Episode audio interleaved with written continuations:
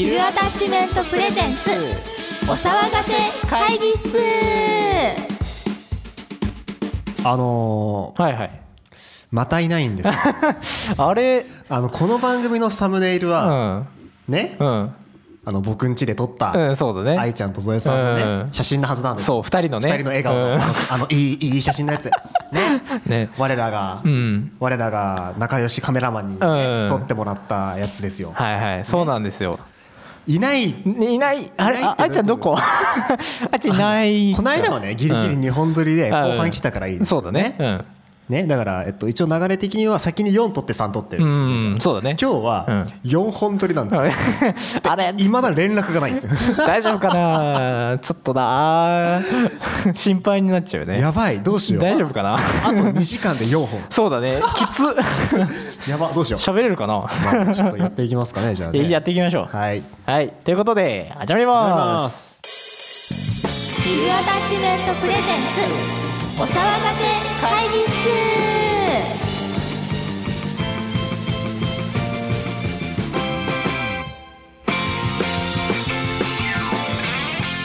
はい改めましてこんにちは松原雄生です。岡添圭一です。この番組は日常の小さな疑問をエンタメに変えちゃう会議をコンセプトにお送りします。はい。パーソナリティは音楽制作チームヒルアタッチメントのメンバーミュージシャン小野田。愛と。違う。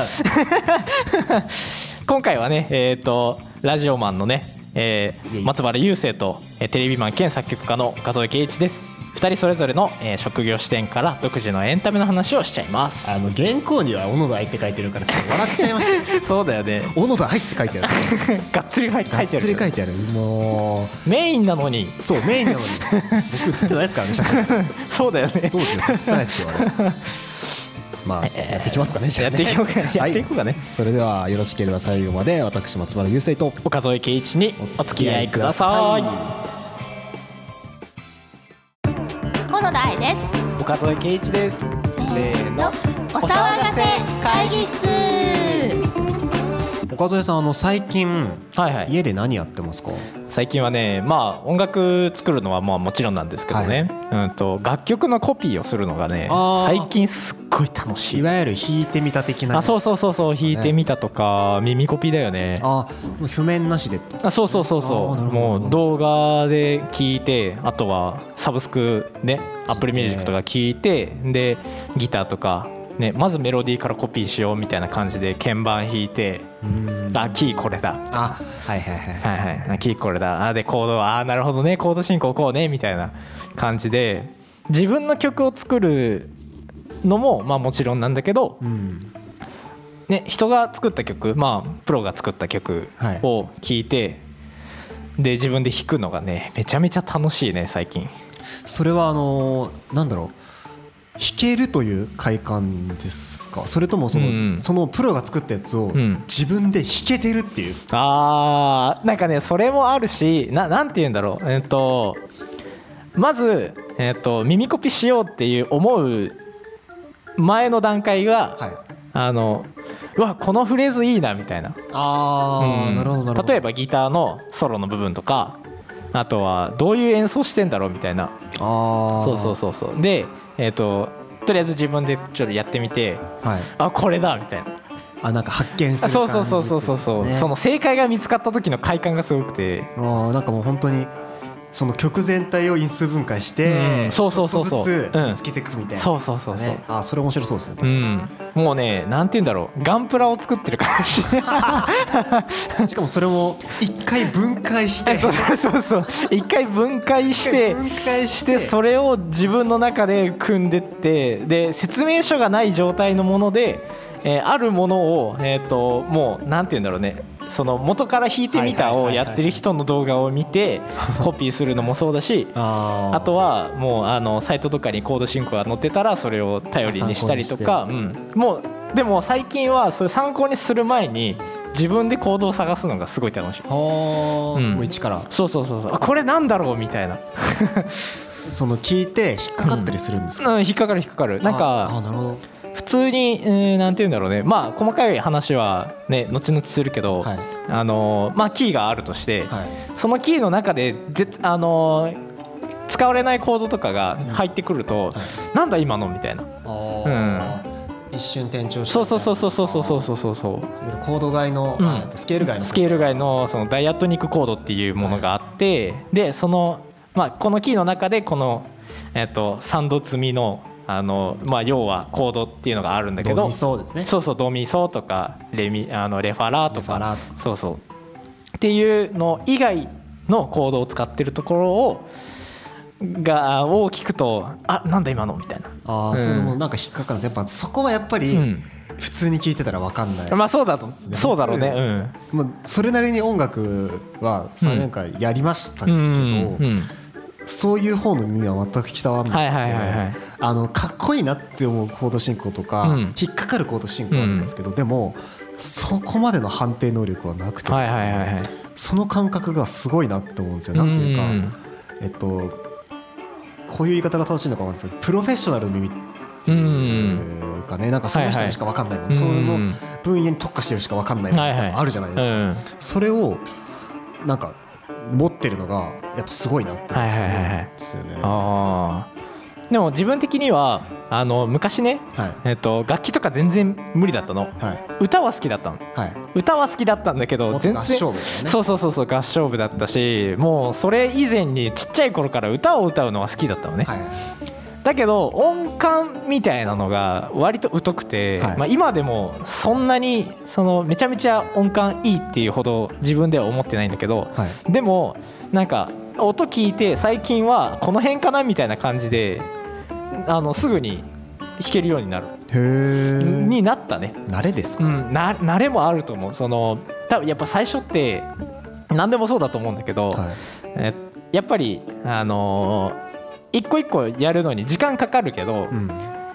回数重ねていけばちょっとはスピードが速くなるんだよね。はうん、だからなんかそういうのをやっぱ積み重ねてってやるとあなんか最近音感ついてきたなと思って。うん。そういうもんなんですね。かな。だって昔だったらこんなコード進行とかもう全然聞かなかったもん。だってメロディーがメロディーと歌詞しか見てなかったもん。やっぱあの見るとこうん、変わりますよね。変わるね。自分が実際に作り作り始めるとうん。やっぱ一個一個分解しちゃうんだよね、これ多分、うん。あの普通の聴き方ができなくなる。そうそれもある、いわゆるうん音楽うん。でもそっちの方が楽しいんですよね。な なるほど。それあ僕あってああ。の僕演劇やってたんほですけど演劇やってた時に舞台見に行くと、ううん。あここはこういう演出であここはこういう間であここはこういうような演技の仕方、うん。こういう小道具の使い方、うん。あこういう立ち回り方あるのかっていうのを全部めっちゃ集中して因数分解して、うん。あこれ使えるこれ使えるこれ使えるってうん考えながら見てたんですけど、はいはいそういう見方しかまずできなかったっていうのがあるんですけど、うん。そっちの方が普通に見た時より楽しかったですよ、なるほどね。はいはもちろん普通に見あのそういうふうに考えながら見てても笑うし、うん。泣くし、うん。でもプラスアルファそういう考え方ができるっていうのはん。すごい楽しくて、うん。それ多分こういうクリエイター系とか、うん。そういうのやってる人多分みんなあるから、多分ねなんか作ってる人とか、そうだね。感性が変わってくるかもしれんね。そうかそうそうです。なんかね、なんかつきますよねなんかね、うんつくね。うん。でもやっぱりななんて言うんだろうな。そう昔からアニメとか好きで見てたんだけど、はい。昔見てたアニメを今改めて見ると泣いちゃうんだもん。泣いちゃうんだよ。だからね最近あのハマってるバンドリとかもね、はいやっぱりねそのそれぞれのバンドのストーリーとかその個人のストーリーがやっぱりあるから、はい。もうねなんかそういうのを見てるとちょっとした所作に泣けちゃうんですそれはあのさっきの話につなげるとどういう、さっきのどういうなんだろうね。昔は本当に面白くてわあ面白いみたいな感じでもう何にも考えずに見てたんだけど。ああなるほどなるほど、うん。そうだからなんかセリフに関しての、うん。えーっと捉え方とか、はい。この表情は何だったんだろうみたいなその一個一個の気になった部分がすごく増えるんだよね。あー、でも本当に昔はねはい。泣ける映画見ても泣けなかったのああいわゆるその泣けるとされてるうん。映画、例えばなんか動物系のあさマリと子犬の物語あそうそうそうねそうなんかそういうのとかあとはなんか病蛍の墓とか。病気でそうそういうのとかもうなんか病気でみたいな。太陽の歌とかそうちょっとやっぱりお涙ちょうだいみたいな。何ちょうだいそうそういう系の映画を見ても泣けなかったね、はい。確かに面白いなとは思うけどでもなんかそういうのを最近本当に何でもない何気ないところで泣いちゃうから感受性ですかね。かな。やっぱり受け取り方が変わったのかなその。やっぱその、うん、やっぱ因数分解みたいな考え方は多分でかいですよね、うん。そうなってくると。その一個一個をついなんなんだろうそのフローで見るんじゃなくて、うん。ピンポイントでみたい。なそうだね。ですよね、そのここがこうだから、うん、うん、そうそうそうそう。そこの一言が 大事なのよ。でここがこの後のこのセリフにつながってくるんだよみたいな。そうそうそう。そうさらっとじゃなくて うん。このな何？その料理作る時に、ん。その一連の動作の美じゃなくて、うん。ここの切り方がここの切り方が味にちゃんとつながってくるのよ。このあのこだわりの部分みたいなね。そうそうそうそういうことですね。そうだね。だからやっぱりそういうところは、うん。そ、れは年齢なんですかね。年齢もあると思うしもしくはその音楽やってる、うんそういう思考回路というか、うんマインドが他のところに結びついてるのかっていうのはちょっと気になりますね。影響はされてるとは思うけどねその基本的な自分,こ、えー、と自分個人の考え方としてうんなんかあるかもしれないですね。そこはそうだねだってやっぱまあ自分は音楽作ってる身としてあのまあ劇中でやっぱり BGM 流れるじゃん、はい。やっぱりねそのこのシーンであこの曲来たみたいな。あやっぱりなんかその感覚が多分その話を見ててもそういうのにつながってきたのかなって思うね。ーあー。僕多分あの僕エンジニアの勉強してたじゃないですか3はいはいはい年はい。エンジニアそうだね。あのねそっちの方に全くいかないんですよ、ね、ど。どちらかというと、おうん。なんか左から変な音聞こえる。あそういうね、うんうん、異常みたいなのを。はいはいはいあなんか面白いことやってんなとかうんの方が耳にきますね、はいはい。僕はそっちの方にちょっと振ってるかもしれないですね。多分それぞれが持ってるアンテナは絶対に違うんだよ。そうなんですよね、だからあのそれこそアニメの話でいくと、うん。僕が例えば岡田さんだったら BGM にそのいわゆる感情的なはいはいものが乗ってるっていうような考え方じゃないですか、うんうんそこにすごい意識を持って、うんそうだね。なんてかなピピっていくっていう僕の場合はそういう音？うん。例えば足音が変なところから聞こえるとか、はいはい。あすげえこの回り込み方みたいなことが気になるんですよ、うんで絵がやってる人ってうん。圧倒的に構図とかパースとか、はいはい。そういうところに目いくじゃないですか、うんでも僕らそのとこ多分1ミリもあ気づかない。そうだね。かるわかるわかるわかる。そうだね。わあすげえ絵かっこいいぐらいしか思わないじゃないですか。うん。そういうのってやっぱり人それぞれ多分ありますよね。あるね。だってその自分は絵描けない。どっちかっていうと、うん。その友友達にイラストレーターの子がいるんだけど、えー、とその子が描いてくる絵に何かあったら言ってねって言われるんだけどいやもうもう、ね、言うとこありますみたいな。わかるわ。その感じわかる。そうなんです。なんか多分あの音楽別の立場で言ったら多分向こうもそうなるんだよね。そうそうですね。ん。こちょっとここここの辺のさ音がちょっと変なんだけどさ気になるみたいなうん。こと聞いても、いいや、うん、まあ言われてみればそうかもしれんみたいな。それを本当にあのうん。在学中すっごい思ってて、うん。あの僕らあのチームで楽曲を作る、あのプロジェクトがあったじゃないですか、あの時にまあ1年2年3年とうん3学年共同でやったじゃないですか、例えばじゃあ僕と岡添さんが、うん。まあ、僕が2年岡添さんが3年って時に1年の子とかがいた同じグループで、うん岡添さんが「この曲どう思う?」って言って、僕が「あこここうこうこう思います」って、うん。他のみんなどう?」って誰も言わないじゃないですか、僕は分かるけど、うん。まだ1年の子たちはその感覚がないから分かんないっていうのは思ったんですよね。だからあんまりそういうこと言わない方がいいのかなとか思いながら でも意見欲しいんですよねやっぱりね。うん。まあねそうだねなんかそこの塩梅むずいっすよね、うん。どうやって、そう相手に伝えるかってこっちが努力しないといけないじゃないですか、うん。例えばイラストで意見もらうんだったらここはこうこうこういう例えば、えっと、この色はうん。こういう目的で入れてるんだけど、うん。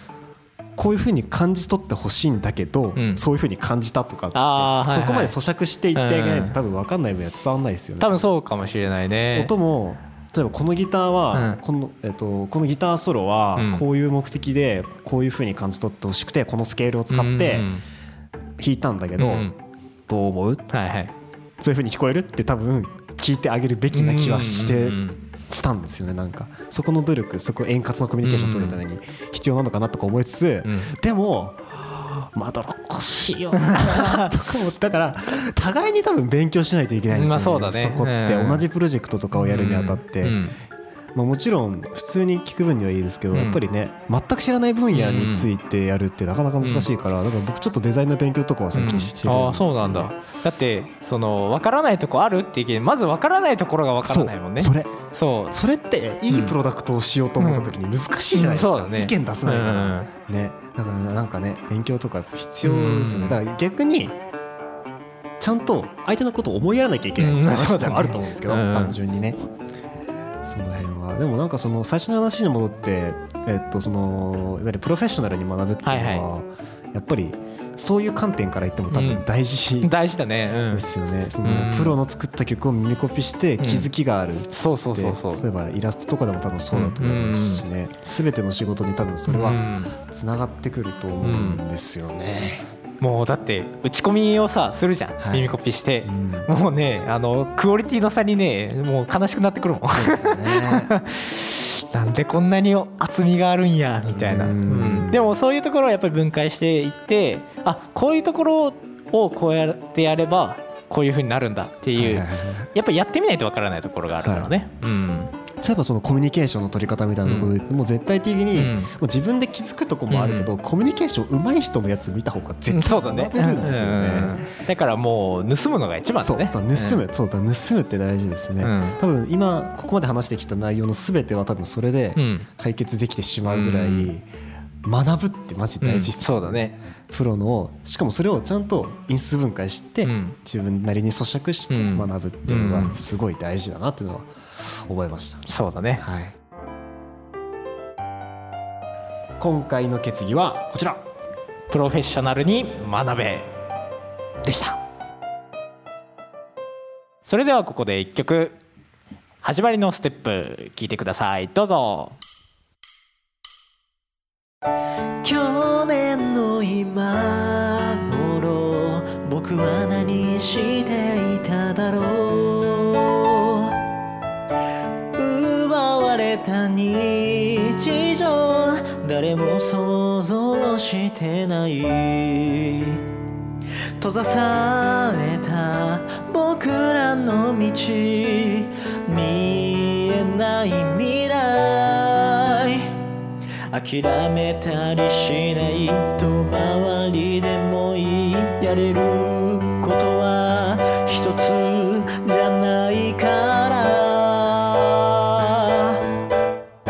始まりのステージ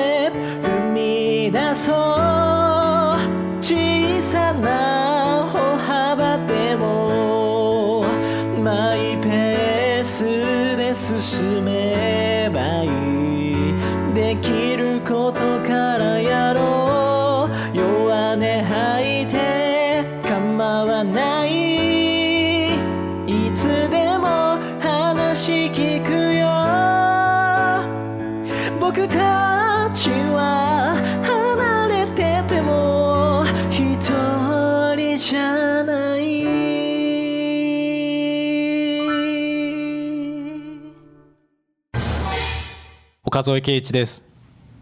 B 型です。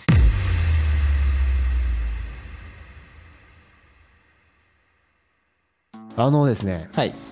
今のところこのお騒がせ会議室にござるコーナーがですね、はいはい。えーアイママのバー。はいはい。バーアイ。バーアイ。と,、えー、と解剖お騒がせ研究室。はいはい。ね2つあるんですけど、はい。何かこうやはりこの音楽制作チームですから我々はね、なんかそれに寄り添ったコーナーがあるといいかなというふうに思うんです。が、はいはいはい。どうですか？いいですね。何やりたいですか？やっぱりどういうコーナーがやりたいねですか？そのなんか簡単になんて言うんだろうな。もう本当にインスタントに曲を作っていくとか、うん。あとはうんとまあさっき話したようにその分解してってみたいな、はいはい。その部分を、えっと、作曲の方でも分解してってはい。やっていこうかなと思ってるかな、だから楽曲制作の大きい枠の中のうん。作詞、はい。作曲、はい。編曲。はい。この3つ。大きく分けてそうですね、いわゆるクレジットに載ってる3つですよね,、うん。うんね。うん。まあそれを細かくあのーまあどういうプロセスで作っていくのかとか、はい。はい。それはね多分気になってる人多いかもしれないです、うん。僕も作詞はしますし、うん作詞については僕も話したいこといっぱいあるんですけど、そうだねうん。作曲とか編曲については僕も聞きたいですね、うん全然わかんないから、うん、だからこれはもうあの、まあ、自分のねあの、まあ、一岡添圭一っていうクリエイターのあの一個人の意見ではあるから、はい。まああのね、別の作曲家の方とかの,、あの意見とかも、まあ、もちろんあると思うけど、うん。まあ、自分なりの、うん、この作詞作曲編曲のはい。についてをちょっと細かくやっていけたらいいなっていいですね。思ってます。いいですね、はい。なんかその岡添さん個人のってことを考えると、うん。例えば別の、うん。まあ、うちのチームのはいはい。志垣とか、うんえーまあ、達とかうん。友樹とか、はいはい。あの辺のやつあ、まあ、愛もそうですけどね、うんあの子も曲作れるじゃないですか愛ちゃんもね曲作れるから、ね、僕以外曲作れるじゃないですか、かそうだね。そうだね。僕以外みんな、うん。その曲についてのロジカルな意見とか、うん。プライドとか持ってると思うんでね。はいはいはい。なんかその辺もねなんかうん。話せたら話したいしもうなんなら呼びたいよね。そう。あの 僕らの知り合いに作曲家結構いるじゃないですか、うんいるね、うそいん、つらにちょっと話聞いてみたい感はある、そうだね。その本当にもう EDM 専門の人とか、えー、とクラシカルなのが得意なやつとか、ね。ちょっと聞いてみたいですね、うん。その辺。まあ楽曲制作のねその専,、まあ、専門学校の中のそういうクリエイト系のね、はい。あのコースにいた人たちなのでね、なんかその辺もあのゲストとして呼べたら面白いかなっていうのはあるねじゃあそんな感じのコーナーをやっていきましょうか、やっていきましょう。コーナー名何がいいですか？コーナー名何でしょうね、はいはい。はいはいどうぞどうぞ、えーっとえーっとちょっとですね、えーっとうん。なんとか岡添道場がいいんですよ、ね そうか、ん。俺の名前でやるのね。何何？何道場がいいのかな？道場なの？それは、はい。なんかあ違います？道場破り。っ ていやだってあのー俺俺が作ってるものに対して物申すみたいな感じで道場破りに来られたらちょっと嫌だなって そんな輩は多分いないそうですよね。だななんかややるとしたらうーんと講座でもないな。なんだろうね。研究室も違うしな、うん。あとはなんだろう。行くぜ。岡添ウィンドミル。いやーなんかすごいね。まあ企画名はねちゃんと 決めたいけどな今すぐに出ないな。スーパー、うん。ダサいダサいよススーパー。ーパー岡添ミュージックスター。もうさあれだよね。自分の自分の自分の名前出しすぎだよね。まあその辺でちょっと考えましょうかね。そうだね。それもまあちょっと後々に考えていきましょうということで。なんか面白い名前にしたいけどな。はい。はい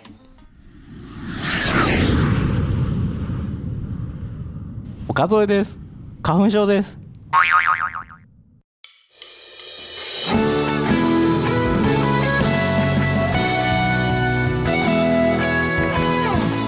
はいということで、はい。今回もありがとうございました。ありがとうございました。この番組ではあなたあなたからのメッセージをお待ちしております。議題に取り上げてほしいことや最近の疑問やお悩みご相談合間に聞いてほしいことを主張に解剖してほしいもので、えっと音楽についての質問も受け付けておりますので、お願いします。宛先はヒルアタッチメントアットマーク Gmail.com HILLATTACHMETNT アットマーク Gmail.com またはメールフォームまでメールフォームは各配信サイト概要欄 Twitter ノートにリンク貼ってありますのでそちらからアクセスしてください。はい。そしてツイッターノートともにヒルアタッチメントで検索してフォローよろしくお願いします。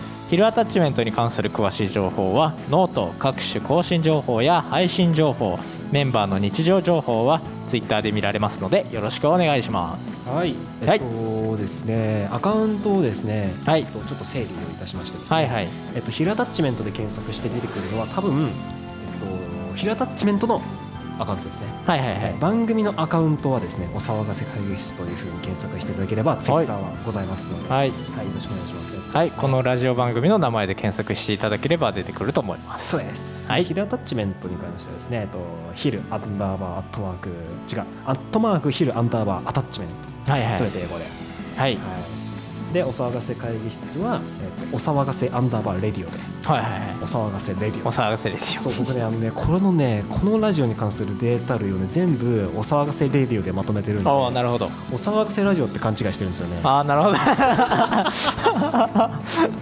すべて。もああうデータ類を全部お騒がせレディオになってる。全然会議室出てこない出てこない。ちゃんとちゃんとお騒がせ会議室まあそうだね。大丈夫です。うん。そうですね僕らのねメンバーの個人アカウントもポツポツあるので、はいはい、よかった作りましたね。あのそのうち。はいそのうちね活動していこうかと思いますね。で今回もいなかったですけど。はいいなかったね愛ちゃん。よっしゃちょっこの調子であとと3本取りましょう。頑張ろう。